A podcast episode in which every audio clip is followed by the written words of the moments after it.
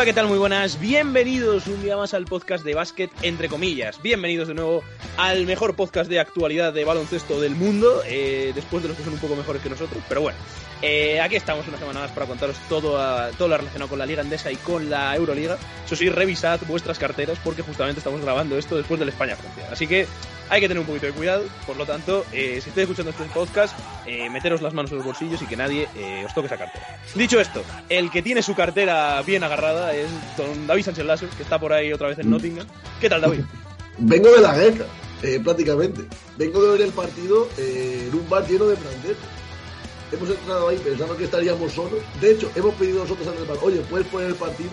Y eso paulatinamente se ha ido llenando de gente cantando la marsellesa, lo cual ha sido curioso. Eh, donde no hay muchos franceses, afortunadamente, es en la ACB, lo cual es un seguro. Y es lo que vamos a hablar hoy de, la jornada, de la jornada que ha acabado esta noche. Ha sido una jornada como la anterior, un poco floja, la verdad. No ha tenido de momentos muy brillantes. Yo creo que incluso Oye, la- como, como siempre promocionamos el Es podcast y ayudamos a la gente a que se quede diciendo que las jornadas no, están siendo una mierda. son- vamos a comentar. Son fachos, o sea, en todas las jornadas se puede comentar, pero es verdad que esta pues no ha tenido partidos especialmente brillantes, como por ejemplo pudo ser la primera, que fue un jornadón, y esto es la realidad. Pero donde sí ha habido partidos emocionantes, ha sido en Euroliga, que nos daban tres manos en cuerpo, entonces, de una cosa a la otra. Vale, mira, ¿cómo estás?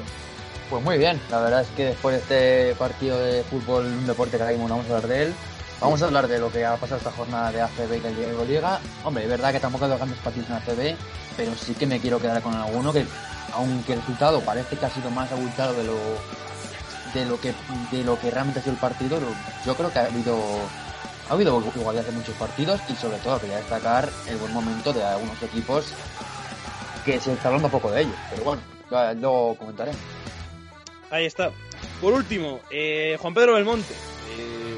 Eh, saludos. Vuelves eh, después de, de tu ausencia la semana pasada eh, Vuelvo, para sí. comentar una vez más, ¿no? Una victoria de Lucamu. Vuelvo después de pasar un proceso febril. Y yo también quiero aclarar que, bueno, eh, me meto las manos en los bolsillos, pero para agarrar otra cosa. Bueno, Eh, bueno, bueno, cuidado, eh. Cuidado. dejamos volar la imaginación en el podcast.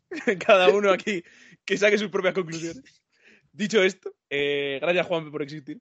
Eh, vamos a comenzar con esta jornada de ACB, eh, la jornada 5, ¿no? Eh, si no me equivoco, eh, que, nos, que nos ha dejado, bueno, pues partidos buenos, otros no tan buenos, y, y bueno, pues todo lo que nos va a contar, ¿no, David?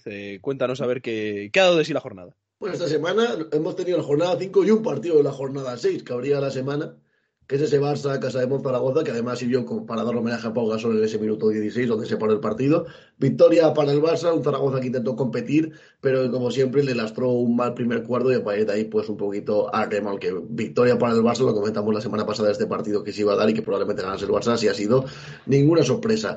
Vamos con el partido que habría la jornada, para mí de los más interesantes, que es la remontada de Unicaja sobre Breogán. Breogán que empezó muy bien el partido, especialmente en la primera mitad, pero la segunda parte fue toda para Unicaja. De hecho, en la segunda parte, Breogán no logró alcanzar los 30 puntos. Como siempre, bien Jaime Fernández, pero muy bien Norris Cole, el mejor del partido, 26 puntos, eh, que está empezando muy bien la temporada Unicaja, la verdad, está sorprendiendo bastante, nos está callando la boca, eh, de nada por el primer podcast. Y por parte de Breogán, Musa volvió a estar un poquito con si con sa, 12 puntos, y volvió a destacar Gajal Basic, que está siendo para mí el mejor del equipo en este inicio de temporada de forma un poco sorprendente.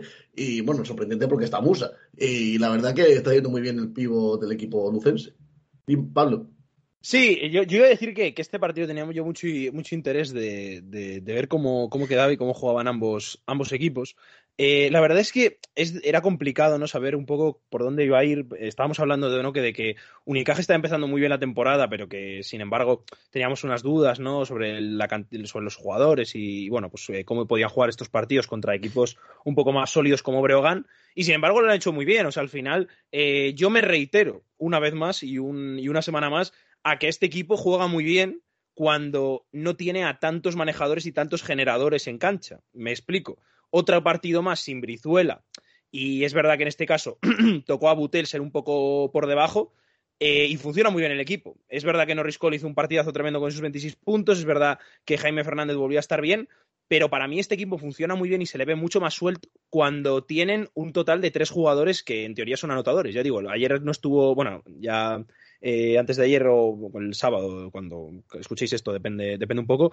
No estuvo bien eh, Butelli, no estuvo este buen hombre Brizuela como la anterior vez, y la verdad es que el equipo funcionó muy bien. Me está gustando mucho Unicaja pero vuelvo a decirlo, mm, sigo teniendo un poco de dudas cuando tengan que introducir a Brizuela ya con minutos importantes y todo cómo va a jugar un poco este equipo, si va a seguir por esta línea o sin embargo se le va a ir un poco la mano. Yo espero que sigan así porque la verdad es que la temporada promete. Así que bueno, eh, por parte de, de Brogan, lo que, lo que has dicho un poco tú, David, que es verdad que no, no estuvo muy acertado Musa, el equipo no funcionó tan bien como, como otras veces y simplemente yo creo que la clave fue ese 6 de 18 en triples, que hablamos mucho de cuando el, el Brogan se va a más de 10 triples o algo así por partido eh, y con buenos porcentajes, 10-15 más o menos, eh, suele ganar los partidos, este no sufrió esa cifra y yo creo que sufrió mucho. Mario. Bueno, yo voy a hablar un poquito de Unicaja y de, y Brogan, un partido que, como dice Pablo, también tengo muchas ganas de ver, me gustó mucho el partido. Y quiero hablar primero de los números de Jaime Fernández, que para mí está siendo candidato claro a ser MVP de la temporada, que sigue a, este nivel. De momento es el más valorado de la competición, con 21,4 valoración por partido, con 18 puntos por encuentro y sobre todo con un liderazgo en cancha que me recuerda a jugadores que pasado por este Unicaja, con la, temporada que hizo Granger ante Efes y jugadores que han marcado una etapa en esta liga. Yo creo que Jaime Fernández, después de las lesiones en, el tobillo la temporada pasada, cuando lo que todo lo que tuvo que sufrir el, jugador madrileño, está teniendo una temporada muy, muy, muy buena y de momento su, su inicio de campaña es espectacular. Este eh, partido empezó mal, la primera parte muy mala, pero después de la segunda se echó el equipo a la espalda, remontó el, bueno, él no solo, pero sobre todo fue el líder del equipo para remontar y al final la victoria fue muy merecida para Unicaja de Mala, que me gustó mucho la segunda parte, me gustó mucho también la aportación, como ha comentado antes David, de, de Norris Cole, también me gustó los minutos que jugó eh, Abromaitis, eh, tampoco me gustó el trabajo que hizo abajo eh, Rubén Guerrero y, Michael Eric, y luego también me gustó también en, este Unicaja Alberto Díaz, los minutos que estuvo en cancha. Y luego Breogán, yo lo que tengo que decir es que el equipo que vi la primera jornada, lo que veo ahora, me parece que aunque pierdan a Musa, que puede que lo pierdan, no vas a notar tanto la baja. Yo creo que este equipo es muy, muy capaz de saberse sobreponerse a la baja de Musa, porque veo al equipo muy, muy poco dependiente de él. De hecho, creo que ahora mismo la pieza más importante de este Breogán no es Musa, sino es Mahal Basic, que es el jugador por el que giró todo el ataque de Breogán en, la segunda parte. Primero empezó el jugador austriaco recibiendo balones al poste y haciendo maravillas en el tercer cuarto, luego en el último ya con la defensa de Rubén Guerrero y Michael Eric se le complicó más la tarea, pero me gustó mucho el trabajo de, de Breogán, me gustó también mucho el partido de, Iván Cruz, que hizo un grandísimo trabajo, y creo que este equipo, pese a que pierda Musa, tiene miembros de sobra para sobrevivir y jugar muy bien al baloncesto. Lo que sí que me dio un poquito de menos sensación por parte de Breogán es que cuando salen de cancha los titulares, es decir, Musa, Rabel Haynes, Mahal Basic y, bueno, en este caso no jugó Lukovic, pero si hubiera estado, lo hubiera notado. El banquillo no me gusta tanto. Creo que hay poquito punto entre Kalinowski, Eric Quintela, eh, Sergi Quintela, Jordan Sacco, Kevin Larsen. Son jugadores que aportan, defensivamente es un equipo mejor que el que tienen titular, pero ofensivamente pierde muchos puntos. Y se notó en este partido, sobre todo cuando no estuvieron en cancha ni Mahal Basic, ni Musa, ni Trevor Haynes, el equipo perdió ese buen tercer cuarto que se, que se marcó, ese inicio bueno, tuvo unos 4 o 5 puntos que le costó anotar y ahí se le fue un poco el partido al equipo de, Lugo, pero me gustó mucho cómo compitió el equipo de Paco Olmos y creo que tenemos un Breogán que eh, lo hablábamos en la prueba de que puede ser candidato a bajar y simplemente yo creo que estas cinco jornadas, mi opinión ha cambiado mucho y creo que este equipo es candidato, ojo a lo que voy a decir, a veces la Copa del Rey. Sí, sí, sin duda.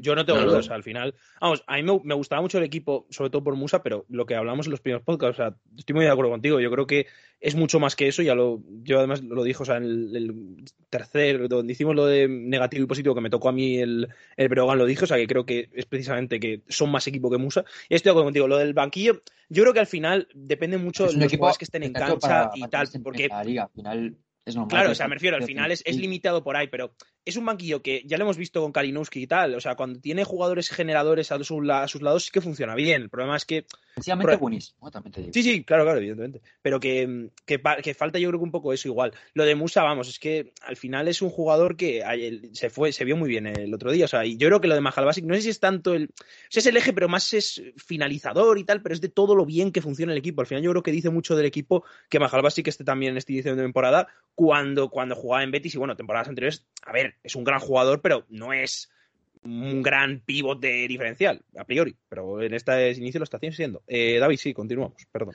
Vamos a continuar. el siguiente bueno, antes, antes, de nada, para darle mi toquecito, ojo con el peladito de Norris Cole, ¿eh? Buena facha. Continúa, por favor. El comentario estético del día. Exactamente, el comentario Continuamos y con la sección favorita de los amantes de las palizas, que es la paliza del día, la humillación. Eh, protagonizada en este caso por los amigos del Manresa, que se ha llevado una buena tunda 105 a 61 el Juventud, el partido no tiene nada de comentar, paliza y a seguir sumando. El Manresa que empieza la temporada con un poco de altibajos y el Juventud que pues que la ha empezado bastante bien. El mejor del Juventud para de momento para este inicio de temporada, para mí, Brandon Paul, que creo que lo está haciendo bastante guay. Bueno, eh, de baja del equipo lo notado, pero bueno, este partido funcionó todo muy bien. Jugó muy bien Guillem Vives, ante Tomic, Pau Rivas. Andrés Félix jugó también metió minutos y también quiero eh, destacar al canterano Maronca que jugó minutos importantes en este partido. Hizo 12 puntos sin fallo en el, tiro de dos. Y la verdad es que cuando un partido sale todo bien, como pasó en este encuentro para la Juventud, todos, todos juegan bien, todos aportan y se nota que el equipo pues juega muy bien. Bueno, no sé quién lo dijo en la previa de la temporada, pero eh, cómo se está notando la falta de Etherton, ¿eh? Eh era un jugador que parecía que siempre les permitía competir y meterse en los partidos. Y aquí hemos visto que en cuanto las cosas no salen bien, en cuanto las cosas no salen bien, este equipo se descuelga y, lo veo complicado para Manresa, ¿eh? ¿eh? yo precisamente, o sea, es un segundo, porque es justo lo que, lo que, lo que ha dicho, porque habéis, traído a colación a Moneke, a mí me parece un jugador ¿eh? que es verdad que es bueno, o sea, y, hace partidos buenos, pero que la solidez y sobre todo la garantía que te daba Etherton en la temporada pasada, es verdad que como ha dicho Juanpe, es lo que le creo que le falta a Manresa. Pero es que el que tendría que hacer eso es Ismael Baco, no Moneke. Bueno, a ver, es más Baco, de jugador, ¿eh? Yo no sé. No sé si esperar tanto de Baco tal, pero. Claro, yo por Baco viene con otra carta, más de jugador joven, de promesa, no de ser líder o, el jugador que tiene que asumir los, esos minutos. Porque a mí Moneque, sinceramente, el partido de Basconia lo hace bien, pero tampoco es una barbaridad. Y yo, sinceramente, le estoy viendo un poco guadiana. Pero es que yo, a Moneque no lo veo como un líder, lo veo como un buen jugador eh, complementario. Pero no lo vi un líder. Pero es al final lo que hablamos. Entonces, ¿quién es el líder de Manres? Hombre, pues debe, debe, puede ser ¿eh? deberías, debería, debería serlo Dani Pérez, yo creo. Ya, pero. O, o, o, y en anotación Silvia Francisco. Pero también está un poco guadiana. Cuidado, cuidado. Ese, ese no es el guadiana, ese es directamente, vamos. Ese es directamente. Es el segura. Sí, sí, el segura y el Júcar. Gracias por el comentario, David. Ahí está. Eh, continuamos, sí. Bueno, continuamos. Eh, con para mí el partido más disputado, quizá, ¿no? San Pablo Burgos, que después de empezar dubitativo lleva ya cuatro victorias seguidas y contamos la de la Basketball Champions League, que también ha empezado esta semana, y que le ganó el Fuenlabrada por 91-96, un partido con muchas idas y venidas. Un Fuenlabrada que intentó volver a hacer la de la semana pasada de remontar, pero otra vez se quedaron a las puertas, especialmente después de ese segundo cuarto tan bueno de Burgos, que ganó por 11 puntos, 14 a 25. Por parte del conjunto burgalés, no sé si Juanpe quiere, pues, digamos, resarcirse de sus palabras sobre Dani, Dani Díaz. No, no me voy a resarcir. Eh, yo sigo convencido de que yo a Dani Díaz le puedo ganar en uno contra uno. De hecho, ya ha sucedido. Joder, Juanpe, entonces, tío, estás perdiendo dinero. Estás, perdiendo dinero a marchas todo, todo el año, eh, mis comentarios van a ser: le gané a Dani Díaz en uno contra uno. A partir de ahí, eh, bueno, eh, creo que todavía no se queda claro que es una falta en ataque y que no, después de ver este partido. bueno, Mario, sí, sí. continuemos. Eh, por parte de. No, espera, Mario, Mario, ah, diga. Ah, bueno, desde este partido la verdad que comentar muchas cosas. Me gustó muchísimo Burgos, creo que es un equipo que desde aquí se ha hablado muy mal de ellos, pero que me está gustando mucho cómo están jugando, llevan tres victorias consecutivas, también contando la, la Champions League llevan cuatro, pero es que sobre todo me gustó el último cuarto que se marcó el equipo de Santabac, moviendo el balón en ataque como si fueran eh, el equipo de Peñarroya, es decir, un equipo que movía el balón de maravilla de un lado a otro, dando tiradores abiertos. Así llegaron los aciertos del triple de Benítez, de Dani Díez, de Braimó, de Rabaseda. De Renfro. Me gustó muchísimo cómo trabajó el equipo de, de Santabat ese último cuarto. Y creo que este Burgos, hombre, no va a estar al nivel de la temporada pasada, la que consiguió ganar Post Champions League, además de en la Copa del Rey y, y en el playoff, pero no va a sufrir para salvarse. Creo que siguen jugando a este nivel. Va a ser un equipo que gusta mucho verle jugar a baloncesto porque juegan muy atractivos, un equipo que juega muy bien eh, en las esquinas. Y luego también me gustó mucho el trabajo que hizo, que hizo el equipo de Santaba con Rabaseda, con Solo cogió cuatro rebotes, realmente punteó mucho lanzamientos bajo el aro, consiguió muchas veces eh, forzar malos tiros a, a, Fuenlabrada y creo que este Burgos está jugando mejor de lo que esperamos. Parte de Fuenlabrada, eh, un poco se le fue el partido en esa rabieta que tuvo Salvaguardia y Raventosa a mitad de tercer cuarto, con esa ventaja que se fue a los 17 puntos y a partir de ahí remontar, intentar remontar y Burgos jugó muy bien. Me gustó Fuenlabrada, me gustó Megano, me gustó también el, el partido que se marcó Jovan Nova, que es un jugador que tiene una facilidad tremenda para el doble-doble con asistencias hizo 12 puntos, 11 asistencias y también destacar, aunque no estuvo bien en el tiro ni estuvo acertado, digo Mendel, su trabajo y su, sobre todo su, su esfuerzo y su, su defensa también. Y bueno, mmm, creo que este fue la verdad va a ganar más partidos si siguen jugando a este nivel. Me preocupa un poquito que estén solo con una victoria. Por ejemplo, tiene el mismo balance que el Betis, pero tienen completamente diferentes sensaciones. Y creo que este fue la verdad, si sigue cuando así va a conseguir dentro de poco alguna victoria, sobre todo en casa, con su público y con su Fernando Martín, que otro año más eh, parece que es un pabellón de los complicados de saltar. Yo bueno, he de decir una eh, cosa. Pablo, Pablo, Juanpe. una cosa. Le han ganado al Fuenlabrada, al Zaragoza y al Andorra. A ver, que parece que. ¿Qué ganar Bueno, para pero es que para que vosotros. faltaba- No, no, no. Yo recuerdo que para vosotros. cosa. Para vosotros, este equipo iba a descender. Entonces, estos son los, los duelos directos que tienen que ganar. No, pero es que parece que Zantabach es Greg Popovich. No, A no, ver, no, que no, no, no, no, no, no. No, no se ha dicho esto de, aquí. de cinco al Fuenlabrada. Le ha ganado al A Zaragoza. ver, de 5, pero fueron ganando casi de 20. ¿Qué? Le ha ganado al Andorra. Que podría jugar yo en ese equipo. Bueno, Eh, bueno. nada, Bueno, bueno, disfruto bueno, mucho. Juanpe, entonces es que ya, es que esto es imposible decir Estamos fatosísimos hoy, ¿eh? Madre mía. No, pero, pero es que, vamos a ver, es que lo que yo creo que es que vosotros, o sea, especialmente David, David y tú, fuisteis A ver, extremadamente negativos con, con que el Burgos. ganado A a a a Betis, ¿eh? Claro.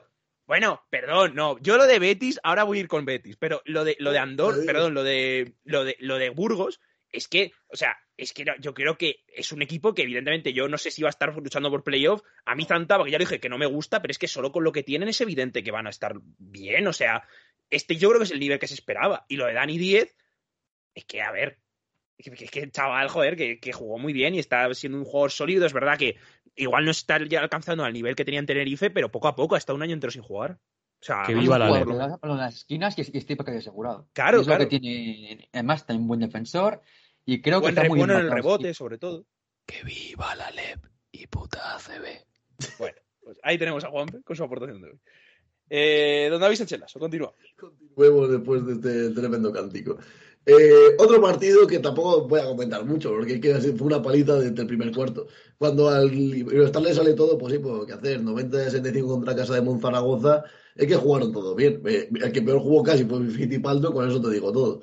Eh, y sin él, pues eso, más 25, especialmente un primer cuarto de 21-11 que sirvió para dominar todo, todo el encuentro. Por parte de Zaragoza, lo único rescatable, Jamel McLean, que se ha vuelto a encontrar con su mejor versión después de un par de partidos un poco dudosos, y Adam Machiski, que está siendo de lo más regular del equipo. Malo Colle, también bastante mal. Eh, Has Van y especialmente mal. Matt Mobley, que debe ser el anotador, pues, pues, pues mal. Lo mejor del equipo de Casa de Monzaragoza, pues que Rodrigo San Miguel ha llegado a los 500 partidos en la CB y nos alegramos por él y que siga sumando. Vamos a pasar a otro encuentro, que es la primera victoria del conjunto de Andorra. Venga, un aplauso para ellos. Suficiente. Contra el Hermadí Madrid Gran Canaria. Así que una victoria muy de peso para lo que estaba siendo uno de los mejores equipos de, de la CB. Destacar especialmente a Cody Minter McNintre, o no, no, no, no, no sé, no se pronuncia este nombre. Cody Mitter Martín Trey. A- Cody a- a- Miller McIntyre. Ya está. a, mi amigo Martín, que, que, que, que movió muy bien al equipo, 13 asistencias, 9 puntos 22 de valoración, máximo valorado de- del encuentro. También bastante bien Drew Crawford con esos 13 puntos y especialmente Víctor Arteaga, que me está sorprendiendo bastante. Para mí está siendo uno de los jugadores revelación, entre comillas, de, del ACB, porque llegó aquí un poco para completarle el roster y está convirtiendo en una pieza principal del conjunto de Navarro, así que muy bien por, Arteaga. También bien David Jelinek, que empezó la temporada, pero aquí junto a Drew Crawford se convirtió en el máximo autor del equipo. Y por parte de, de, de, Gran Canaria, yo sigo, yo sigo, esta temporada sigo en el barco de Pusto Boy, creo que tendría que jugar más y que tendría que dar más importancia. Creo que se le está desaprovechando y aún así está haciendo muy buenos partidos. Eh, también estoy siempre en el barco de Dylan Ennis, me cae especialmente bien. Y estamos ante uno de, los, Estamos ante uno de los pocos buenos partidos de la carrera de Limane Diop. Así que también eh, un aplauso para él que ha conseguido jugar más de cinco minutos. Un aplauso para el Imanedión, que además ha anotado ocho puntos. Máximo eh, anotación para él en toda su carrera. No sé si os eh, pasa, perdón, que mm, cuando juegan juntos Ilimane Diop y, y Pustoboy, a mí me es lo más parecido a, intentar arrancarme la piel poquito a poco. bueno, ya, pero es que eso no se debería hacer nunca. Eso debería estar prohibido por ley. cuando esta cuantía se configuró, que con Dicho el, con de cuatro, pues te, te esperabas eso. No, no, sí, ya, ya, pero que no. Es que yo, Limane Dios de 4 es que me parece que es un genocidio contra el baloncesto. Dicho esto. Eh, otra cosa. Em, y. Eh, ah, vale, sí, ya. Digo, es que algo se me ha olvidado. Lo de Víctor Arteaga, estoy de acuerdo. Me parece que es un muy buen sitio para él y que se está viendo que está bien. Pero hay una cosa negativa: es que está quitando eh, minutos ah, e importancia a Babatunde Lomuyigua. Eso no nos gusta. O sea, Ivonne Navarro como mmm, Babatundo igual Puyer del puesto titular y de pivot eh, más importante de la Andorra eh, eh, contra el señor Víctor Arteaga, tendremos que tomar medidas desde este podcast. Dicho esto, vamos a por ti. Respeta vamos a por ti, Ivonne, sí. me uno a la petición. Vamos a pasar Mario se ha unido a la petición de linchar a un entrenador. Entonces ya es que no puede ir, no puede escapar Ivonne Navarro. Vamos a pasar al partido de la remontada, que es la que protagonizó UCAM Murcia contra Hilo Basket. De hecho, me parecía que Hilo Basket se iba a llevar por fin su primera victoria. No ha sido así, sigue siendo el único equipo de la CB que aún no ha conseguido sumar y se la llevó pues ante Lucas Murcia donde yo diría que el titular es que Isaiah Taylor y Jordan Davis siguen enamorando ¿no? a, la ciudad murciana. Eh, están haciendo una temporada muy buena, eh, lo que jugaba temporada pasada ya me gustó mucho y esta pues lo están, lo, pues lo están certificando. ¿no? También buen partido de Tadeusz McFadden que decidió despertar al final y eh, también por comentar siempre al, incom... no, me, espera, no el verbo. Incombustible de Maja que acabó con 13 puntos y 8 rebotes. Por parte de Bilbao Basket, pues yo creo que le costó un poquito cerrar el partido. Bien Andrew Goodelock, por primera vez yo creo que vamos a decir esta frase, bien Andrew Goodelock. Bien Valentín Bigote, uno de mis nombres favoritos de, de esta ACB, con 21 puntos y también viene ahí por este banquillo Yitis Masiulis, 12 puntos, 7 rebote. Pero bueno, yo creo que Juanpe, que se habrá visto el partido más que yo, eh, podrá, y lo habrá, visto, lo habrá vivido también con más intensidad, podrá comentarnos más sobre esto. Bueno, yo creo que lo que se puede destacar de este partido es que la idea de juego que se tenía a principio de temporada y por los que se decidió mantener por un lado a varios jugadores de la plantilla y fichar a otros como McFadden, pues está funcionando. El hecho de que hasta Rogelio Diz, el fisio del equipo, pueda tirar triples, pues está funcionando de momento. Pero bueno, la defensa, pues eh, ahí está. Que un tío que se llame Valentín Bigote te meta 21 puntos y que, entre él y Udelok te metan eh, 9 triples, pues bueno, creo que es mejorable. Eh, a mí personalmente no me ha gustado mucho la versión del equipo en defensa y, y creo que todavía tienen mucho que mejorar porque acabar así contra un equipo como Bilbao, que es prácticamente un equipo de Leboro, eh, viniendo de, una derrota dura contra Unicaja, creo que era un momento para dar un golpe, de un golpe sobre la mesa mucho mayor y ganar con más holgura, pero bueno, una victoria es una victoria. Eh, Taylor, bueno, eh, lo comentaba con un compañero de UCAM Murcia, me sorprende mucho su actitud, porque el año pasado él llega a mitad de temporada con la intención de que este equipo le sirviera como escaparate para poder volver a la NBA o jugar en un equipo de Euroliga. Y era como un jugador muy individualista, que solo se miraba al ombligo. Y desde que ha empezado la temporada lo he visto con una actitud completamente distinta y me está gustando, porque es el jugador que hace falta. Un jugador así y sobre todo que se complemente también con sus otras parejas exteriores como McFadden y Jordan Davis a mí, o sea, por solamente una cosa apuntar, lo de Isaiah Taylor me está gustando mucho también en, este inicio de temporada, le veo también otra actitud, no solo, o sea, ya no solo de, juego y de, y de no ser tan individualista, sino el propio, el, la propia intensidad que le mete a, a, los partidos, el final de partido, luchaba cada uno, cuando ha fallado el tiro libre, eh, el hombre estaba, bueno, estaba enfadado y todo, o sea que realmente sí que parece que tiene una actitud muy buena y me está gustando mucho este inicio de temporada. Por el parte del Bilbao, me da un poco de pena porque eh, nos pasa un poco como fue en la brada, entre comillas. O sea, siempre están peleando los partidos, siempre están bueno, ahí. No, es verdad que en algunos puntos se les va, porque siempre, por ejemplo, contra el Barça pasó, en algún otro partido que ahora mismo no recuerdo, también están, y al tercer cuarto suelen tener un bajón y se les va, pero me parece que es un equipo que, no sé, o sea, evidentemente supongo que es el favorito, bueno, y por lo que hemos visto es el favorito para bajar, pero que me está gustando eh, cómo, están, cómo están luchando, porque es a lo que yo creo que es a lo que hay que exigir a este equipo. O sea, al final, Bigote y Gudelok no creo que te suban mucho. Entonces, no, especialmente Bigote. Es, es, un poco lo que hay, sí. Bueno, que no está haciendo mal, pero es verdad que es un jugador limitadillo. Bueno, seguimos. Eh, continuemos, continuemos con la jornada del ACB porque nos quedan unos cuantos partidos por comentar. Concretamente, eh, tres partidos que de los tres equipos de Euroliga. El primero que se ha disputado hoy ha sido el Betis contra el Barça. No voy a decir nada, solo otro titular, otro partido en el que el Betis se quedan rondando los 60 puntos. Es lo único que, voy a decir. Eh, muy mal, muy mal el Betis otra vez, especialmente en ataque. Hoy por lo menos no le han metido 100 puntos, lo cual no hay chupito, pero eh, tampoco he superado los 65, así que hay medio chupito. A ver, yo sinceramente creo que cuando eh, el Barça no juega a Mirotic, Higgins no hace una exhibición, y a ver, Calates, por ejemplo, pues tampoco está del todo bien, pues podríamos o sea, leer. Va, vamos a leer, claro, el máximo anotador ha sido Roland Sermil con 12 puntos. Claro, o sea, realmente, cuando solo dos jugadores del Barça superan los. Bueno, perdón, o sea, cuando ningún jugador del Barça, lo que quería decir, supera los 15 puntos, me parece que igual pues puedes hacer algo más para ganar. Yo lo del Betis, eh, estoy a nada, estoy a nada. ¿De bajarte del barco? De, no, no, solo de tirarme del barco, sino de tirarme con una bola de cañón eh, atada para hundirme lo más posible y, y ahogarme. Porque, sinceramente, eh, dije cosa, a principio cuando, de temporada. Cuando tu jugador más regular está siendo Beka Burjanats. Sí, es lo que iba a decir ahora Tienes mismo. un problema. Dije a principio de temporada. Cuidado cómo funcionen Dairis Bertans y Carrington. Cuidado que ambos jugadores igual llegan en los últimos tres partidos cinco puntos. Oye, o sea, pero- Un saludo, pero un grandísimo yo a Dairis- saludo. Yo a Dairis Bertans no sé, si, no sé si ha venido a Sevilla o es, o es un gemelo malo que es tiene. que o sea. Dairis Bertans, con lo bien que parecía en el primer partido, ¿os acordáis el primer partido cuando decíamos que cuidado? O sea, eh, Dairis Bertans, El podcast de la que sobrereacción, ¿te refieres? eh, perdón, Juan. El podcast de la sobrereacción.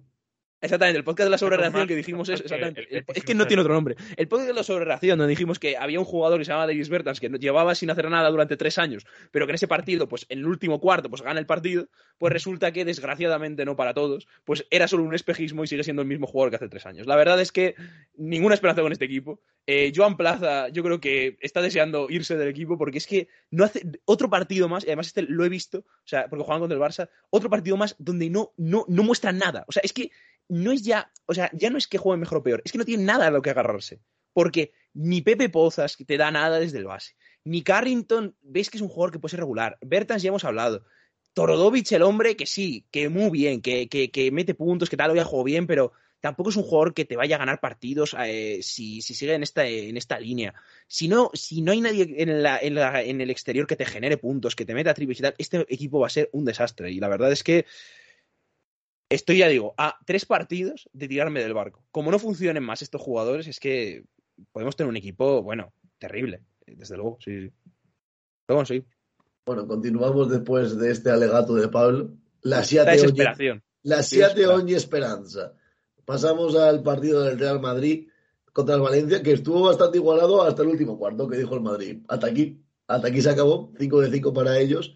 Partido bastante coral del Real Madrid, varios jugadores por encima de los 10 puntos, tampoco ninguno superó los 15. Destacar el papel de Rudy Fernández, que en 14 puntos anotó, pues en 14 minutos, perdón, anotó 12 puntos. También bien Walter Tavares, 10 puntos, y Gerson Yabusele, que ya ha hablado maravillas de él. También bien Jul, bien Hurtel, eh, mal Carlos Alocen, pero eso no es una noticia, así que bueno, eh, poquito más a comentar. Por parte de Valencia, muy bien Martín Hermanson, también bien Jasil Rivero, que de momento no se está resintiendo la lesión, y bien Neno Dimitrijevic, que creo que bueno, que, que ya hablé bien de él el podcast pasado y creo que está siendo una temporada bastante, bastante decente. Para lo que se esperaba, creo que está cumpliendo y bueno, es un jugador en, en progresión y en crecimiento y espero grandes cosas de él en este, en este Valencia.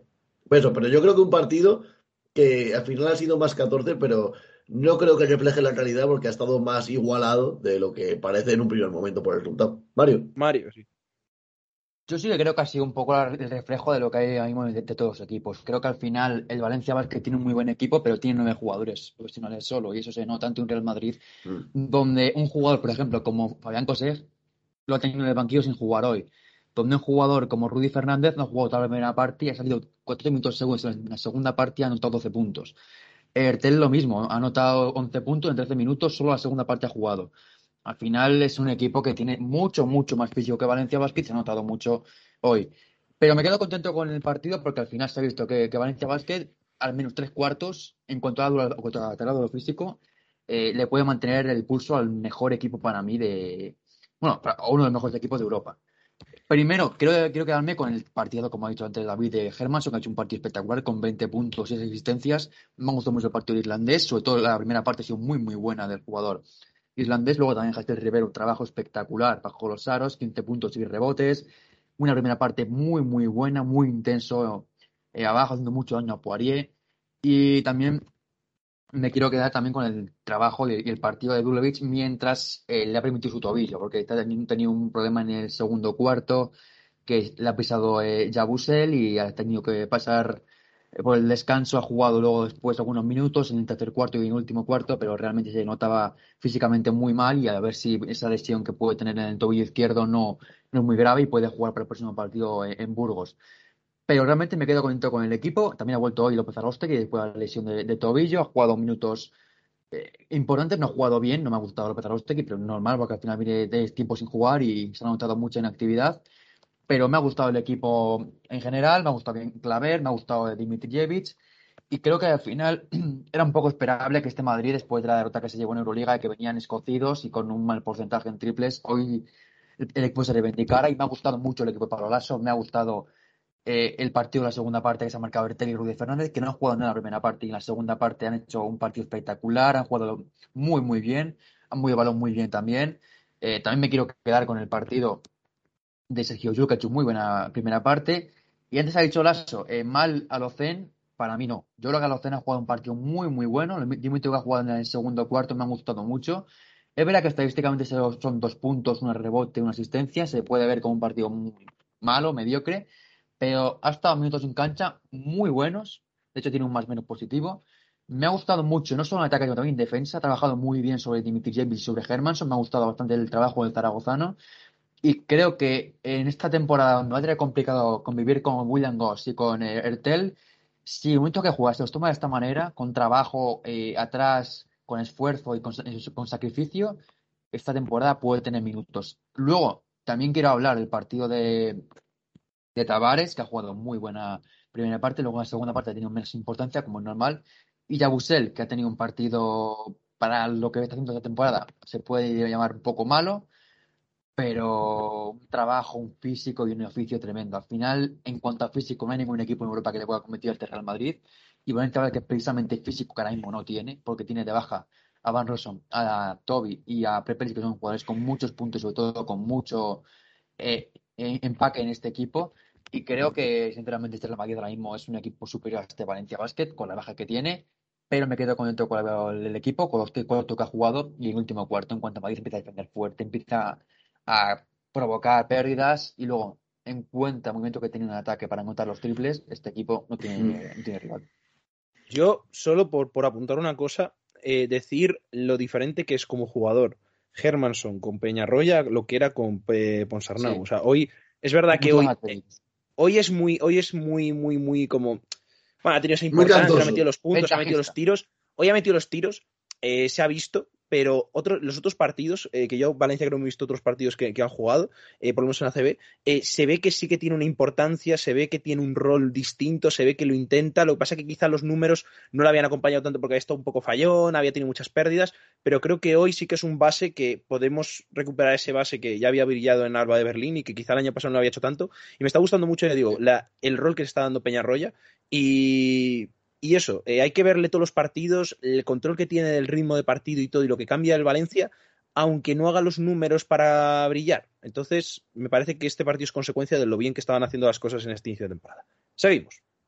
Continuamos con el último partido de, la jornada, que un partido complicado para Vasconia, que yo creo que nos ha sacado bien adelante a pesar pues de todas las turbulencias que venía la semana pasada también con otra derrota en Euroliga que después comentaremos y que prácticamente ha dejado sentenciada en el primer cuarto gracias al parcial de 28-9 frente a Obradoiro. Un partido también bastante coral, bien Rocas Giedraitis, que bueno, está siendo de momento el líder del equipo. Eh, bien también Jason Granger, que lo comentábamos un poco que era el termómetro de Vasconia. un partido bueno de Granger suele suponer victoria de Vasconia. Simone Fontecchio no lo hizo mal tampoco. También Valja Marinkovic, después de estar un poquito pues out los últimos partidos. También volvió Baldwin, eh, había vuelto en Euroliga, pero bueno, volvió a la CB con 14 puntos, 18 minutos, dosificando un poquito después de esa baja por paternidad. Así que poco a poco el equipo de Vasconia, por lo menos, se ha quitado el peso de no poder ganar partidos frente a un Obradoiro que venía en una bastante buena dinámica y que nada pudo hacer contra el conjunto vasconista. Por descartar un poquito a Laurinas Beliauskas, 17 puntos, también bien Virutis, después de lapidarlo hace dos podcasts, pues está jugando bien. Y Henry Ellison, que ya sabemos que es de los mejores del equipo. Y Fernando Zurbigen, que, que está haciendo una muy buena temporada, un buen inicio, me está, me está gustando bastante el base argentino. Así que dicho lo cual, después de esta victoria por 21 puntos de Vasconia, la cosa se queda así. Tenemos a dos equipos invictos, el Barça que va 6-0 porque ha jugado un partido más, por ese partido contra Casa de Monzaragoza, el, y el Madrid que va 5-0. No tenemos ningún equipo tan solo con una derrota, pero con 3-2 tenemos del tercero al décimo. Eh, también con dos victorias, bueno, sí, y, con dos victorias, en este caso tenemos a Valencia, a Manresa, a Obradoiro y a Zaragoza. Zaragoza sí con un partido más y cuatro derrotas. Con una victoria se queda por Labrada, Andorra, Betis y con cero Bilbao Basket. Mucho cuidado con Betis, que se va a meter en un problema muy gordo en los puestos de descenso. La jornada que viene, ¿qué tenemos? Pues tenemos un partido interesante donde los haya, porque es un partido de gente necesitada. Bilbao Basket fue labrada el domingo a las doce y media hora española. También tenemos un duelo interesante entre Vasconia y Iberostar Tenerife, donde se podrá medir un poco el termómetro. Y también tenemos la vuelta de Peñarroya al, a Burgos. Y Rivero eh, también. Y el Rivero, el sábado eh, aún, no, aún no sabemos la hora, aún no se ha puesto. Sí, a las 9 menos cuarto. Ah, pues no lo ponía aquí, justo la página donde estaba mirando. Bueno, Burgos-Valencia, yo creo que sí, los, los partidos más interesantes que, que, podemos encontrar la semana que viene. Así que dicho lo cual, pasamos a la jornada de Euroliga, que nos ha dejado algunos highlights, pero si os parece, a mí me gustaría empezar a comentar brevemente de los partidos eh, lo que hemos conocido últimamente, que yo creo que cambia un poco la cara al equipo, que es el fichaje de Yogi Ferrell por Panathinaikos. Sí, noticia que a lo mejor les cambia un poco la cara. Aunque es verdad que esta jornada han ganado, pero bueno, luego comentaremos. Mm. A ver, yo sinceramente, pues si hay que comentar algo, a ver, Joey Ferrell que sonó para el Barça. En su momento. Sonó eh, cuando se marchó de él. Sí, creo que Juanpe lo dijo, que seguía viviendo de una temporada buena en los Mavericks. La, pues, la primera con, no contrato de 10 días. Ahí sigue En ese exactamente. Exactamente. sí, físicamente retirado, estado mental, segunda temporada de los Mavericks. Sí, entonces, no sé, sinceramente, a mí no me parece que vayan a cambiar mucho, sobre todo el modelo de jugador que es, no sé si ayudará mucho al equipo. Me parece que, pues no sé, sigue sin tener nada para Tinaicos, aunque hayan ganado, como bien dice Mario. Pero bueno, no sé si opináis diferente, pero a mí sinceramente no es un fichaje que me ilusiona a priori. Dicho esto, me trae 30 puntos por partido. Pues, la, calidad la tiene. Pues ilusiona. Al final, cuando no hay nada, pues donde, no, hay nada. Eso es, de donde no hay nada, pues nada se puede esperar. Así que, No, no, pero al final cuando no tienes mucho lo que agarrarte, pues algo es, ¿no? Al final, a ver cómo funciona. Se pueden ver los highlights de la temporada. Al final, lo... contrato de 10 días, sí, desde luego. El pero bueno, como se dice últimamente, ¿no? El que no se consuela porque no quiere. Pero vamos a pasar a la jornada Euroliga. Mario, las seis claves. Vamos con las seis claves. Vamos a empezar primero por orden eh, cronológico, con ese precisamente ese partido ante. Bueno, podemos empezar primero con el con el cambio de entrenador que ha tenido Falguiris, con esa derrota que tuvo ante el Zenit. Eh, sorprendente, eh. o sea, yo no lo comparto. A mí me parece, a mí me parece, me parece una barbaridad. Bueno, vamos a ver si funciona, pero tampoco sabemos los motivos por lo que ha sido el cambio. tampoco sabemos si no sé, personal o lo que sea. Pero no sé. Pero para la gente que no lo sepa, Martin Chilich ya no es el entrenador del Zalgiris, ahora lo va a ser Jureb Dog, el ex entrenador esloveno, y llega tras la derrota del equipo ante el Zenit San Petersburgo en otro buen partido en Euroliga del equipo de Xavi Pascual, que empezaba con victorias eh, y ninguna derrota, dos a domicilio, y sobre todo con un gran partido de Jordan Lloyd que anotó 19 puntos. Más allá de este partido tampoco vamos a comentar porque realmente la clave de esta jornada era solo comentar porque se había despedido Martin Schiller y que había llegado Jurel Dog. ¿Queréis comentar algo del tema? Yo sí, yo, Eh, yo yo no lo quiero entiendo, comentar que Martin Schiller, o sea, a mí me parecía uno de los mejores entrenadores Sí. jóvenes de la Euroliga, que el año pasado lo hizo muy bien y que yo, que además soy muy, creo que siempre lo he sido, muy de dejar trabajar a los entrenadores, no he entendido para nada este, esta expulsión a los dos partidos de temporada. O sea, y, que, y que además Zalgiris es un equipo que no tiene ninguna presión de, de querer Sí, entrar en top es- 8 o tal. Yo el año pasado hice una temporada bastante decente para el equipo que Sí. tenían, que tienen que hacer una recomposición después de la marcha de todos sus jugadores también, de Saras Jasikevičius. Y bueno, yo creo que el año pasado hicieron bastante bien. Las sensaciones de este inicio de temporada en Euroliga, en la liga mm, eh, lituana no sé, pero por lo menos en Euroliga estaban siendo bastante buenas. Entonces no entiendo muy bien su marcha. hombre, si es algo extradeportivo ya yo no entro en plan de que sea por claro. otra cosa. Pero Pero me parece un Claro, poquito se puede extraño. entonces, sabemos. Pues, sí, deportivamente me extraña bastante porque Zalgiris Sí. es un equipo que cambia de entrenador tan fácilmente, además que le han dado un proyecto donde está funcionando bien el equipo, pero bueno. Además que Zalgiris ha perdido por, de- por lesión a, a la Auvergne, Sí. lleva hasta unas semanas de baja, vamos a ver qué pasa con el eh, jugador francés que tiene una lesión en el, en el hombro, así que esperemos que no sea mucho porque es un jugador muy importante en el Zalgiris. Vamos ya con la segunda clave, realmente la, esta ya es más importante ya por un partido, y es cuidadito con Fenerbahce. La semana pasada avisábamos de que el equipo estaba jugando mal, no ganó bien a a Estrella Roja y en esta jornada se la han pegado en el OACA frente a un Panathinaikos que evidentemente no es el Panathinaikos de antaño. Es un equipo que tiene un, un partido bueno como pudo tener Nedovic, que anotó 20 puntos, que anotó de Papa Petru, 13 de Daryl Macon, pero este Panathinaikos no está para ganar a este Fenerbahce que tiene auténticos jugadores. Tiene a Perria Henry, a Nando de Colo, a Jan Vesely, a Marco Gudrich, a Devin Booker, a Kili Polonara, a Jean Pierre. Pero me preocupa mucho que en este partido solo anotaran siete jugadores en parte de Fenerbahce. Fueron De Colo, Henry, Dison Pierre, Gudrich, Vesely, Booker y Polonara. No anotó ni Mamutoglu, ni Seyok, ni Bartel. Es una anotación bueno, corta. pero que, que no anote. Bartel es normal, ¿eh? Saludos A Bartel, no, mi jugador favorito. Saludos a Bartel. Es una anotación corta, 7 jugadores, bueno, 10 jugadores, pero si de los 10 jugadores solo anotan 7, y sobre todo, es que el equipo no jugó bien. Es que Fenerbahce empezó muy mal la temporada con ese Estrella Roja en un partido que sacaron pues prácticamente de milagro. Y aquí frente a Panathinaikos se han pegado medio toda la temporada y sobre todo ese último cuarto, malo que se marca el equipo de Georgievich y que me hace preocuparme mucho por este Fenerbahce, que la temporada pasada ya que empezó muy mal, pero este año con los cambios que ha tenido la plantilla, con la llegada de Pierre Henry, de Polonara y sobre todo no acabo de ver eh, al, la tempo- al equipo de la temporada pasada con ese Guduric anotador, con ese De Colo líder. Sí lo fue en este partido, pero es que me, me cuesta ver que De Colo estuvo jugando 16, pu- 16 minutos. No sé muy bien que, a qué va a jugar este Fenerbahce y sinceramente, si tuviera que decir ahora un pronóstico sobre ellos, diría que esta temporada se van a quedar fuera de playoff. Yo, yo solo quiero decir que cuando un entrenador se tiene que escudar en el arbitraje para argumentar su derrota, Sí, sí, sí.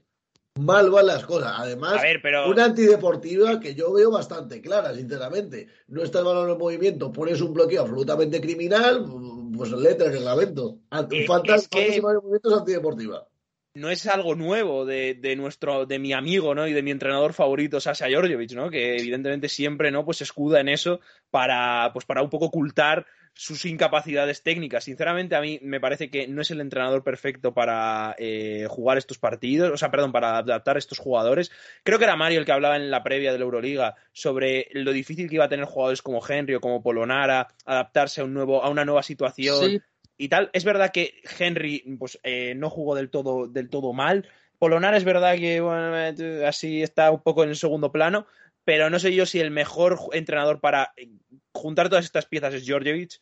Y yo ya lo dije en el, podcast de previa, creo que probablemente este hombre no acabe la temporada. Pero bueno, veremos lo que, lo que pues pasa. Bienvenidos al podcast, por cierto, bienvenidos al podcast de la- entrenador, Porque este equipo De la sobrereacción. pla- planteaba esta temporada con como entrenador, pero luego llegó Luka Doncic, se le llevó a Dallas Mavericks y llegó el reportado Djordjevic que había salido del Virtus Bologna, así que Sí. de momento complicada la Bienvenidos al podcast del despido improcedente. Sí, no, no, no. Iba a decir que bienvenidos al podcast de la sobrereacción, evidentemente. Que estamos en la jornada Euroliga. con la clave de la jornada. Esta Sí. la primera clave en, en española. Este partido que ganó el Barça frente al Bayern de Múnich. donde destaca que el Barça también sabe ganar en el Bar. La semana pasada ganó ante una de Berlín con un partido brillante, de muchos puntos, de muy buen juego en ataque, pero también se sabe jugar, este equipo sabe jugar muy, muy bien en partidos más atragantados, como ante un Bayern de Múnich, que plantean un partido, pues eso, muy físico, muy en el barro, y aquí el Barça también se manejar muy bien.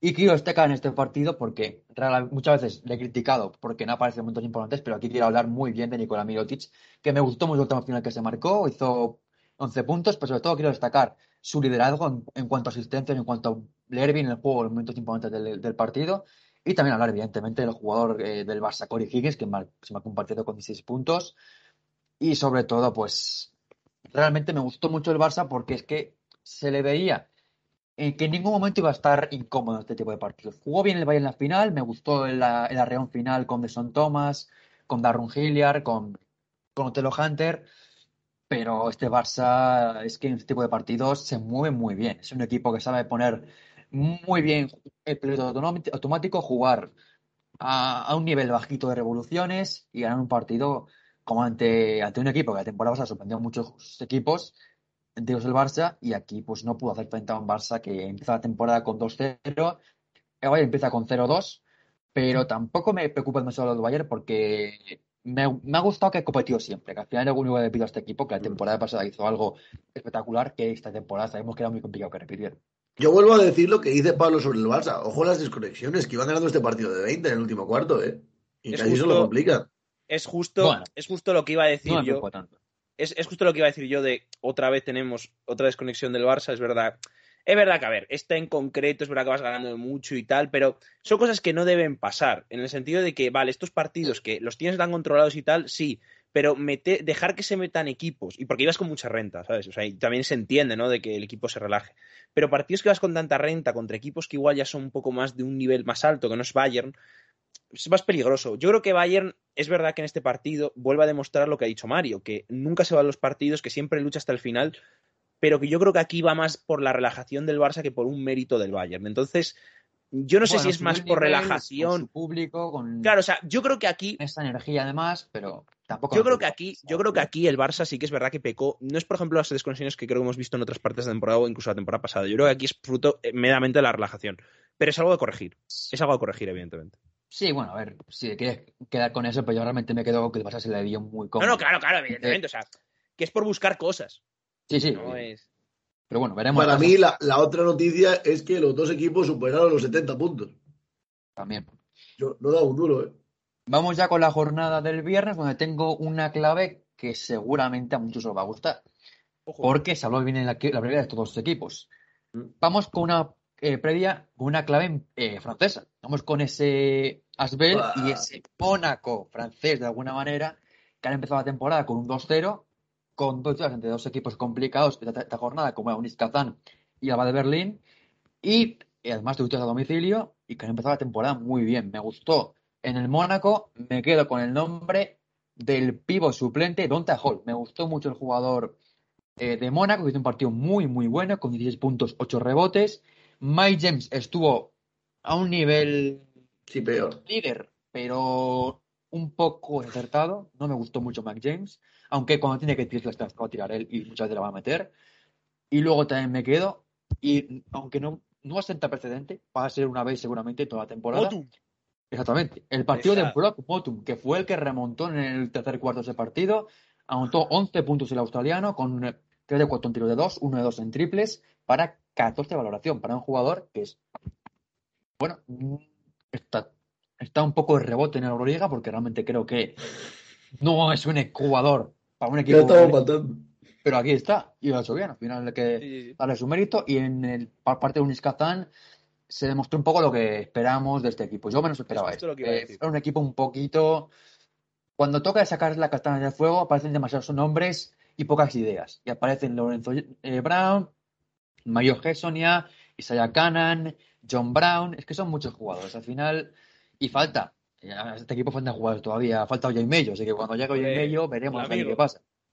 Y realmente este Unis Kazan mm, me gustó buena parte del partido, me gustó también el trabajo de Boronsevich bajo los aros de, de Tony Jekiri, pero me parece que este Unis Kazan va a estar peleando con el Alba Berlín por la última plaza. no creo, no le veo metiéndose en playoff como Juan le metía. Hombre, no. Hoy Yo última plaza. Yo creo que última plaza, ¿no? O sea, yo no lo veo tan mal. No, yo, yo creo que tampoco, eh. O O sea, Juanpe, si quieres defender, Juanpe, si quieres defender los intereses de, Bueno, espera, de, de tu yo- apuesta, es antes- ahora que has sido faltado al respeto tremendamente eh, por Mario, déjame- un momento. Espera un momento. De- déjame destacar a mi amigo Rudy de Mais Bayou, que salió un minuto y se cacó un triple desde el centro del campo. Un saludo para él. Eh, Bueno, un fuerte eso es aprovechar los minutos. Juanpe, Fuerte saludo. No, es que no tengo nada que defender. Tampoco soy yo aquí el general manager de, del, del Unix. Eh, vamos a. eh, A ver, chicos. Dejen trabajar. Dejen trabajar. Eso es lo único que voy a decir. Juanpe, trabajar, pero bueno. escúchame. A ver qué ¿Quién crees que se... quién- voy a hablar con Juanpe entre dos personas que probablemente tengan sus pronósticos que va esto. ¿Quién crees que se dará más la hostia? ¿Tú con el Unix o yo con el Betis? Tú con el Betis, el claramente. eso no hay Yo, ninguna yo creo duda, que sí. Pablo. yo- yo Es que, que lo- no hay- es que Pablo, es que lo, de- lo del, Be- lo del Betis tuyo no tenía perdón de Dios. Es que. Que no, ver, porque yo dije que si se funcionaba Bertans y Carrington y no están funcionando. Si Hombre, yo ya, pero esperaba esto- si Carrington y Bertans pero no eso, eh, eh, eh, pero eso es como decir que si funciona todo el equipo, el CB Antequera puede defender a la CB dentro de dos temporadas, ¿sabes lo que te digo? O sea, Yo creo que no tiene nada que ver este veante que era con, con el Betis. Pero bueno, dicho esto, no, que iba a decir una cosa del Unix. Em, no, no, no vi el partido, eh, así que no puedo opinar mucho de ello. Pero em, solo ver la tabla estadística y ver que sus jugadores principales se tiraron hasta las zapatillas, pues por ejemplo, ese 2 de 6 y ese 4 de 11 en tiros de Gesonia no tienen muy buena pinta. Ese, bueno, Lorenzo Brown no digo nada, pero ese 1 de 7 de Isaiah Cana pues tampoco tiene muy buena pinta. Por lo tanto, ya digo, no vi el partido, pero me parece que es un poco lo que dice Mario, que confío mucho en él y en su análisis porque seguramente, pues eso, y, y parece que los, lo que decíamos un poco, ¿no? Que los jugadores principales se quieren tirar demasiado y quieren tener demasiada importancia y al final va cada uno la guerra por su cuenta y no acaban de hacer un equipo sólido. Así que cuidado con el Unix. Yo no creo que sea tanto, no creo que sea para tanto, tampoco, no creo ¿eh? que queden en últimos. Yo creo que pueden estar ahí luchando en zona media, pero es verdad que es un partido para preocuparse un poquito. Pero bueno, seguimos. Vamos con el Asbel, que es el otro equipo que aquí Ah. marca esta clave y que se impuso a domicilio en el eh, Mercedes-Benz Arena frente a la de Berlín en un partido en el que destacó sobre todo Chris Jones con 24 puntos y también hablar bien de Elio Como, que anotó 13 puntos en este partido, pero otra vez también Antetokounmpo hizo un gran partido, el, el hermano de, de Giannis. Me gustó el partido de Asbel Villalbán. Es que es el típico partido de un equipo francés sí, partido tosco.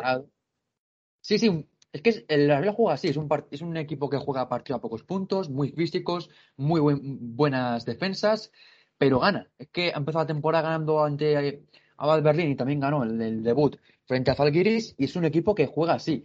Y, y creo que al final es bueno para la Euroliga que hay equipos así que eh, también eh, tengan otro tipo de juego.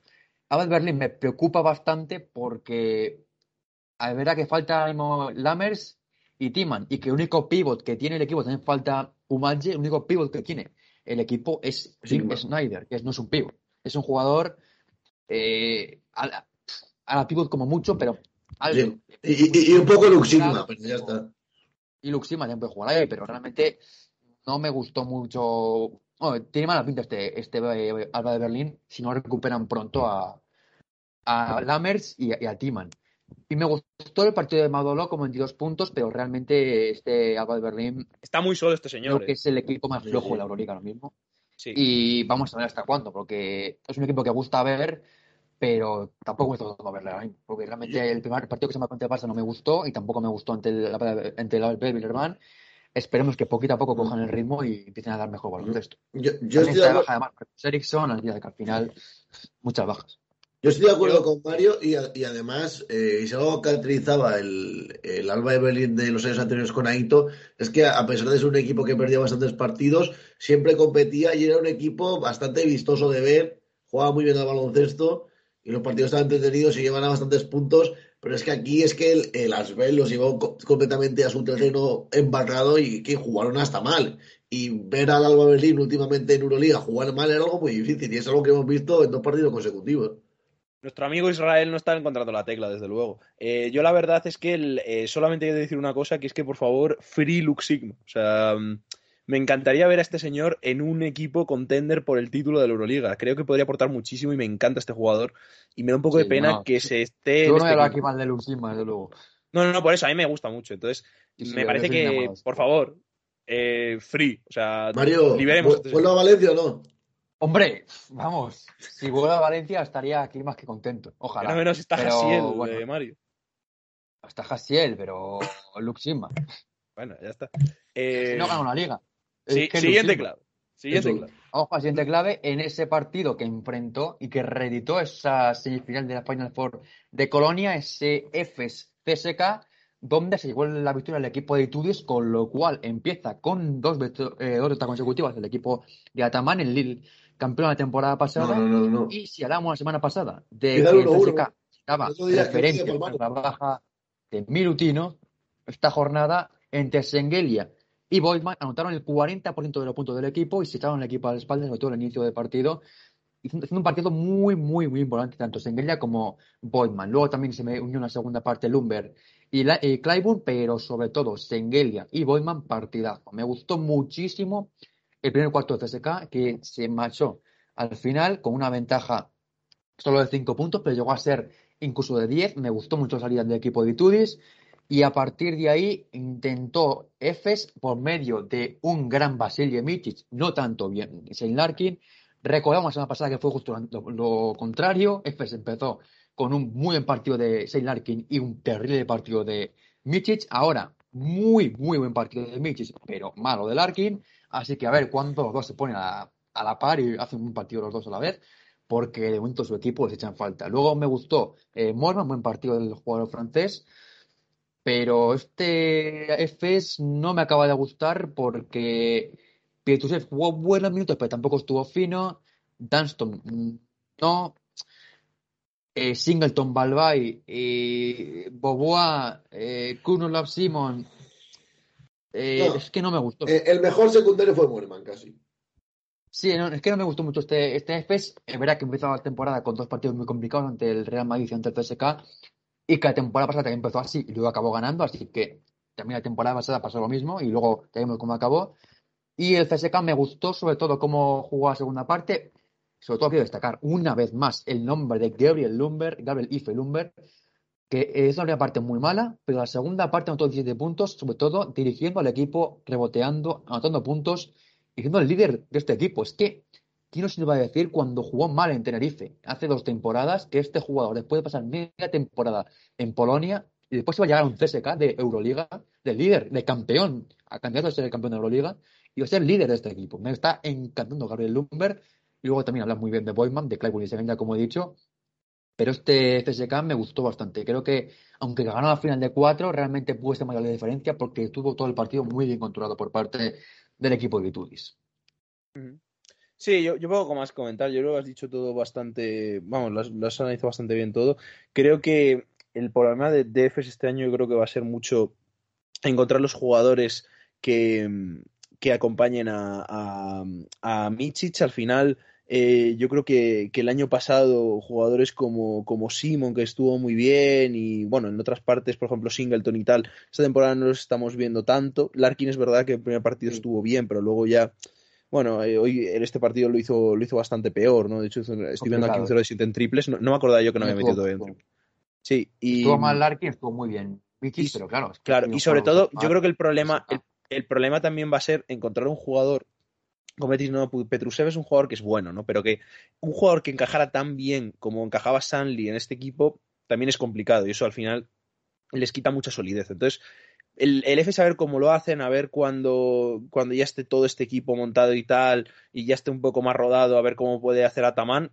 Yo ya sabéis que no me confío mucho en él, pero creo que bueno, que poco a poco esperemos para el bien del EFES que, que vayan Sí. juntando piezas. Por el tanto, por el otro lado, pues muy de acuerdo contigo. Al final es que Sengelia hizo un gran partido. Creo que está mucho mejor sin, sin, sin Milutinov. Los- en la temporada pasada pasó un poco igual. Cuando se lesionó fue cuando jugó un poco mejor. Sí, Y, y yo creo que ahí va a estar un poco la temporada, ¿no? A ver si consigue entre él y Boydman suplir un poco hasta que vuelva Milutinov. Y por el otro lado, yo lo del Umber a mí me sigue alucinando. O sea, no me alucina. O sea, es verdad que, que lo del año pasado estuvo bien, pero lo que decimos, ¿no? O sea, venía pero un equipo con lesiones y todo. Y de repente, tres Claro, claro, pero es la que- en un CSK. No, no, y es que sobre todo, sobre todo hay que darle mucho mérito a este jugador porque el año pasado lo que decimos, llegó un poco de, no de rebote, pero que al final viene Sí, de para, para lle- hacer un poco el suplente Lle- y tal. Llegó para suplente, Claro, y de repente hace estas barbaridades, que es tremendo. Así que, vamos, para mí, vamos, increíble lo que está haciendo y esperemos que, que continúe por esta línea. Y también comentar una noticia de fichaje del CSK que se ha eh, reforzado con Kenneth Farid, el ex jugador de la NBA, campeón del mundo en 2014, que llega para estas últimas semanas, que va a estar el equipo sin Milutinov. Y que bueno, tampoco mucho de comentar sobre él porque me sorprende mucho el fichaje. CSK no suele acostumbrar. Estaba en movimiento. Puerto Rico, ¿no? Sí, había fichado por- en Puerto Rico y eh, se dieron cuenta de la absoluta barbaridad que podía ser eso y el CSK lo ha rescatado momentáneamente. Vamos a ver si no tiene que volver a Latinoamérica. Hizo la Summer League con Portland y no lo hizo mal, pero pff, la verdad es que. A mí no me parece que es un jugador muy aprovechable, ¿eh? O Bueno, sea, a mí es un eh, jugador que me gusta, pero. También como, como dato curioso, el que se ha ido a Puerto Rico también es Michael Beasley, que va a jugar en, en Cangrejeros de Santurce, De Santurce. que es el, el equipo en el que está JJ Barea. Que curiosamente también Machiavelli hizo la pretemporada, hizo la Summer League con Portland. Sí, cuidado, cuidado que Barea no se vaya a mitad de temporada, dicho esto. Esperemos. Eh, pero sobre Bueno, todo- y, y- y hablando ya, por, por acabar, de, de jugadores NBA prácticamente acreditados, Anthony Bennett hizo muy buen partido el otro día en la, en la Basketball Champions League. De hecho, prácticamente le dio la victoria a su equipo en el último minuto, al Pinar Garcillaca. Eh, Ah, pues por, por último, por último y por acabar, ahora sí. Eh, o sea, por esto, o sea, que solo quiero decir una cosa más. Yo lo de Farid me gusta mucho el fichaje. Eh, no sé cuánto, si le renovarán el contrato, pero me parecería que deberían hacerlo. Es un jugador que no tiene un perfil así tan físico, tan exuberante, rápido para correr el contraataque eh, CSK. Creo que pueden servirle muy bien para jugar otra cosa de la que juegan y me parece un fichaje muy acertado. O sea, no sé si funcionará, no, evidentemente no espero nada, pero el, eh, ¿Cómo, ha jugado, ¿Cómo jugó en los Rockets esa parte de temporada que jugó tan bien, cuando incluso se animó a tirar de tres y todo? En la Summer como dice Mario, no lo hizo mal. Yo creo que está bien físicamente y que en Europa es un juego que se le puede Sí. adaptar muy bien. Ya Pablo, vimos en baloncesto FIBA lo bien que jugó en eh, su eso- momento, así que... Eso iba a decir, que Farid en baloncesto FIBA me parece un jugador muy, muy interesante y Sí, la sí, prueba está en lo bien que lo ha hecho con la selección estadounidense en, en los mundiales, que bueno, creo que fue en el Mundial de, España en el el- 2014. Sí, en 2014. Sí, 2014. y, y se le vio como uno de los jugadores más importantes. Creo que en- sobre todo en apartado de rebote y de juego interior, el baloncesto europeo se le amolda muy bien y puede ser un fichaje muy interesante. Bueno, CSKA. Sí, sí, completamente. Eh, Mario, seguimos, que Vamos creo que quedan dos claves, ¿no? O una. Quedan dos claves exactamente y dos vale. españolas. Primero vamos con la positiva para mí de la jornada y sobre todo de lo que llamamos de Euroliga, que es que el Olympiacos está volviendo. Las temporadas complicadas del equipo griego, con esas mm, malas épocas, con poquitos jugadores buenos, sin, sin bullying con su pabellón además, y también con los últimos es- exceptores de, Stan- de Spanulis, Realmente el equipo hizo un muy buen verano para mí. Lo hablé de que me gustó mucho la previa lo que había hecho este equipo, con Tyler Dorsey, con Mustafa Fall, manteniendo jugadores importantes como Papá Nicolau, como Hassan Martin. Pero en este partido, y sobre todo en el anterior contra Basconia, quiero hablar de un dato, y es que eh, en ambos eh, partidos, eh, entre Madrid y Basconia, tiraron en total unos 48 triples, de los que solo anotaron 7, un porcentaje muy, muy, muy bajo que habla la primera vez de que puede ser un poco coincidencia, mal día del tira- del tirador de Basconia o mal día de los tiradores de Real Madrid, pero como son dos días consecutivos, ya habla además de que es una tendencia. Es un equipo que defiende muy bien, muy buen partido defensivo de- del Olympiacos. Es verdad que el Madrid nos metió un triple, pero al final yo me quedo con que Olympiacos hizo un muy buen partido, hizo un gran segundo tiempo. El equipo de Barsocas y realmente me quedo con que estos Olympiacos no está al nivel de la Real Madrid para ganar Euroliga, ni, ni, ni Asbel, ni, Efer, ni CSK, ni tal.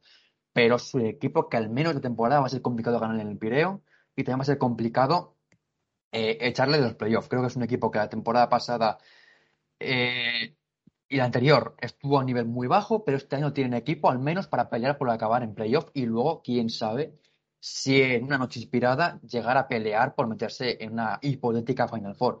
Me gustó mucho el partido de Dorsey, como he comentado. Me gustó también mucho Bezenkov. Hizo un partido como, con mucha personalidad, con muchos tiros que se lanzó y con buen porcentaje. Me gustó cómo eh, jugó el jugador eh, búlgaro. También me quedo con Papa Nicolau, con Makisic, con Slucas.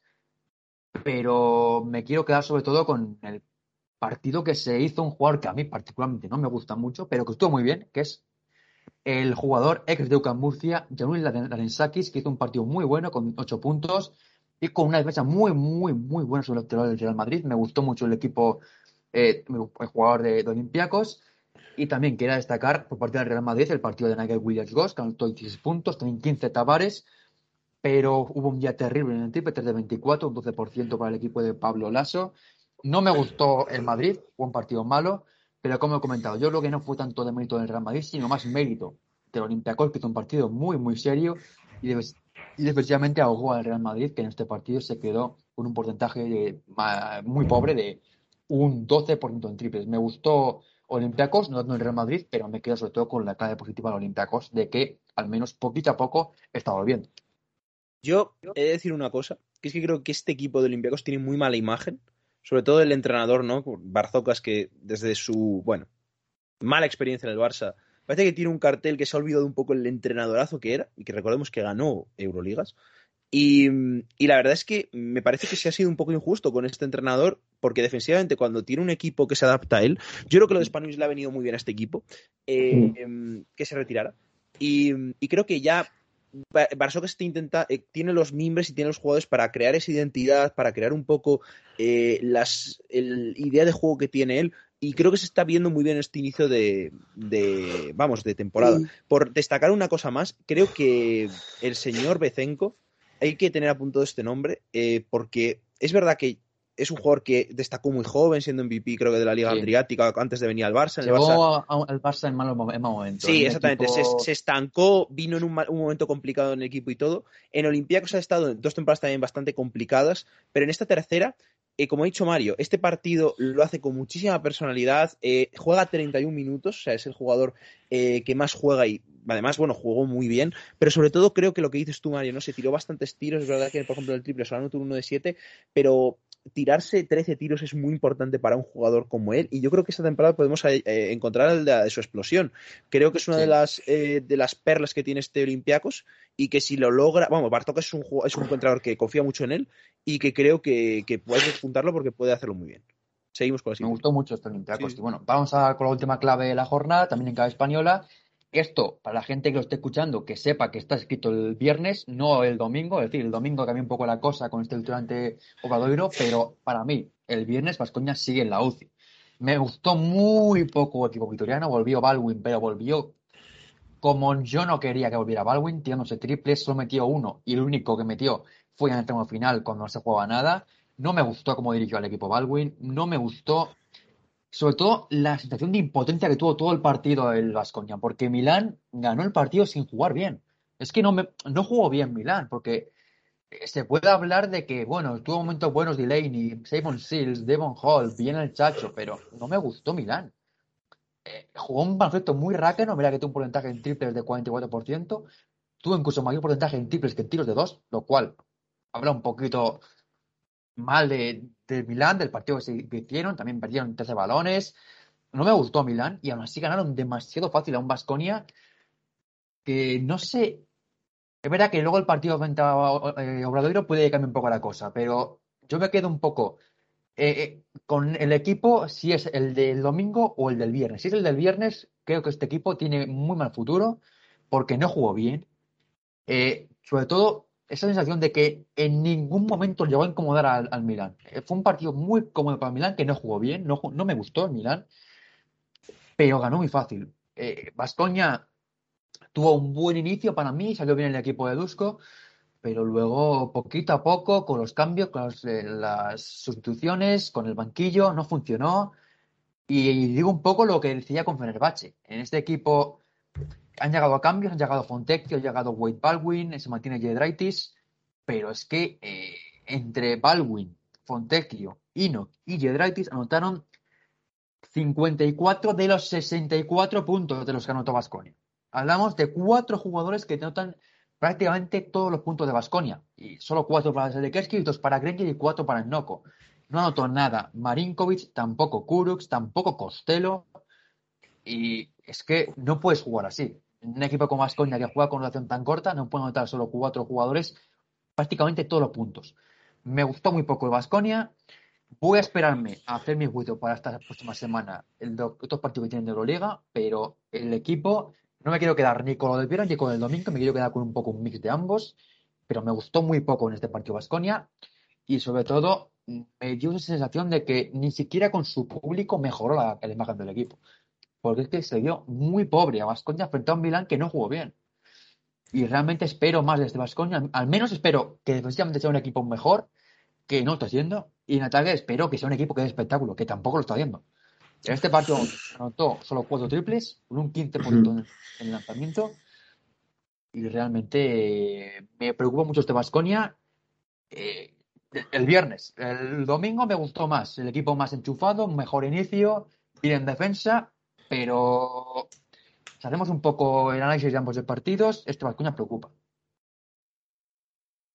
Eh, yo solo voy a decir dos cosas. Lo primero iba a destacar precisamente ese 15% de acierto en triple, ese 4 de 26, creo que les lastra completamente el partido. y volvemos es que también a... Antonio Tacos.